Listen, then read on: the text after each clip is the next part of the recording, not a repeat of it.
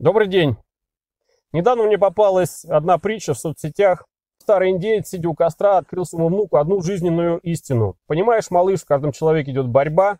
Эта борьба очень-очень похожа на борьбу двух волков. Один волк представляет собой зло, то есть зависть, ревность, сожаление, эгоизм, жадность, ложь и другие плохие качества человека. Другой волк представляет собой мир, любовь, надежду, заботу, доброту, верность, правду и другие хорошие качества человека. Маленький индеец, тронутый до глубины души словами деда, надолго задумался, а потом спросил, «Дед, а какой волк в итоге побеждает, злой волк или ха, добрый?»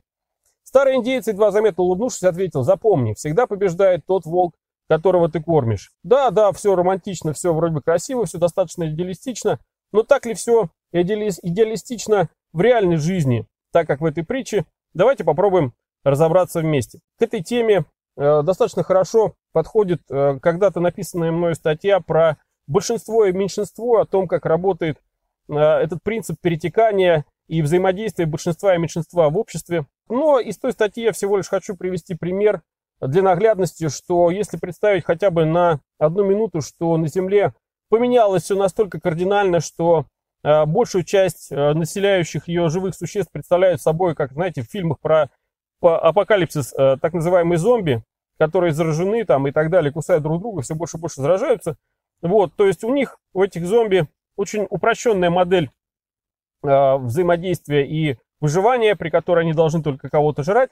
Вот, но при этом, если, допустим, представить, что этих э, зомби стало 3 миллиарда, а людей осталось всего лишь 100 миллионов, то в общем на планете сказать о том, что человеческие ценности работают, уже будет нельзя, потому что будут работать уже те ценности и представления о жизни, которые присущи большинству. И это большинство, будучи более физически развитым, более физически сильным, будет давлеть над меньшинством, и меньшинству ничего не останется, как всего лишь жить по законам этого уже существующего большинства, а значит по законам выживания. Выживание означает уничтожение, то есть выживание одного вида подразумевает под собой уничтожение другого вида. То есть борьба за жизнь одного Э, преследует цель э, лишения жизни другого. То есть вот две противоборствующие стороны. Когда я увидел вот эту притчу в соцсетях, я написал комментарий следующего содержания о том, что это классический развод на внутренний конфликт. Что э, общего между внутренним конфликтом человека и э, вот этими представлениями о добре и зле?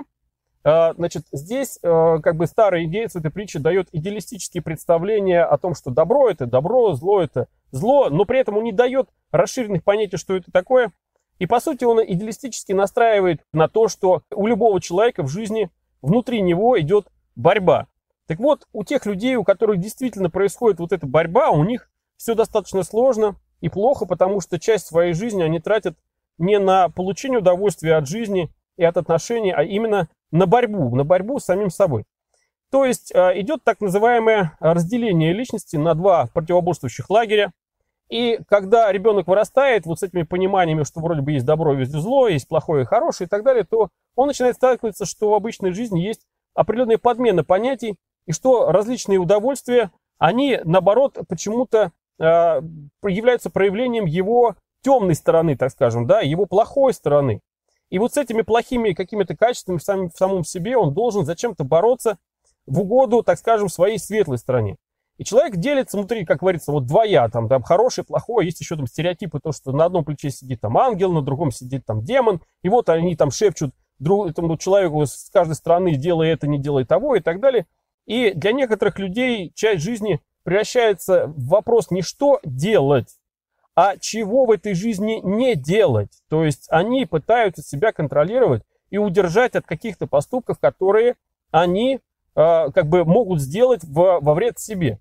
Абсолютный такой вот каскад абсурдов э, заставляет людей э, в своей жизни мучиться, испытывать дискомфорт и так далее. И вот этот вот внутренний конфликт, он э, начинает не только внутри человека э, работать, но и он проецируется в общество. Вот в этом а, заключается парадокс в том, что человек, когда борется в себе сам с собой, то он в каком-то смысле себя начинает сам ненавидеть.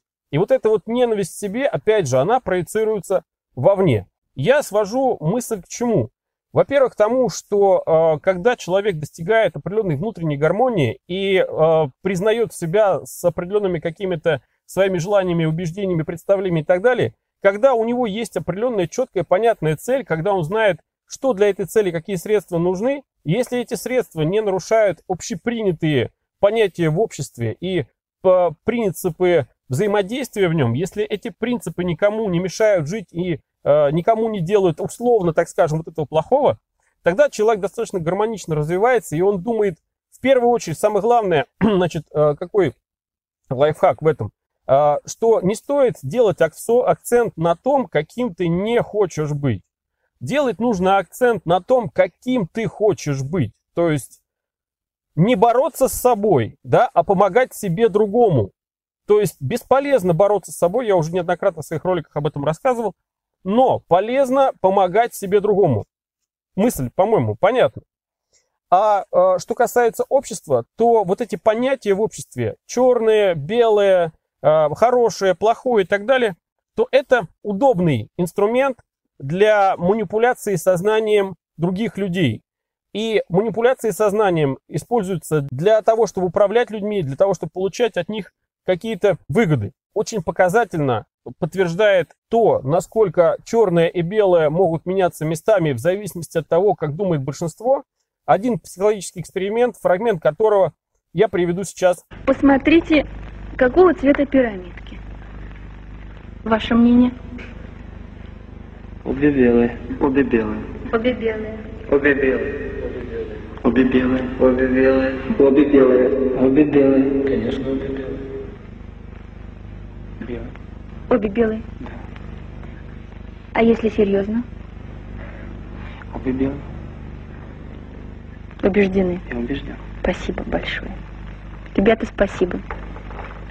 Я, наверное, пошел на поводу группы, потому что так устроен человек. Понимаете? Что Как он устроен? если семь человек говорят «да», то восьмому человеку тяжело сказать «нет». То есть, понимаете, при желании можно представить все, что угодно в нужном свете, если правильно к этому подойти. Вот что такое манипуляция сознанием, вот как можно менять представление о добре и зле и так далее. И поэтому я зачастую э, вот произношу такую фразу о том, что неважно, э, на какой мы стороне, да, если взять там белая, светлая сторона или темная сторона, если уж условно взять там как в «Звездных войнах», да, важно, что мы, допустим, мыслим вместе одинаково, то есть чтобы вы понимали, вот э, какая бы ни была страна темная или светлая, люди, которые находятся на ней, они считают, что они правы, если они единомышленники, у них есть цель, они ее преследуют, соответственно, любая противоположная сторона будет их являться противниками, соответственно, будет считаться для них плохими. Что в итоге? Конечно, в нашем обществе есть общепринятые понятия, но так как они подаются официально и как они работают, это совершенно разные галактики. И тот человек, который понимает разницу между тем, что ему пытаются засунуть в голову и тем, что как это работает на самом деле, тот лучше разбирается в жизни, и тот в этой жизни большего и добивается. Спасибо.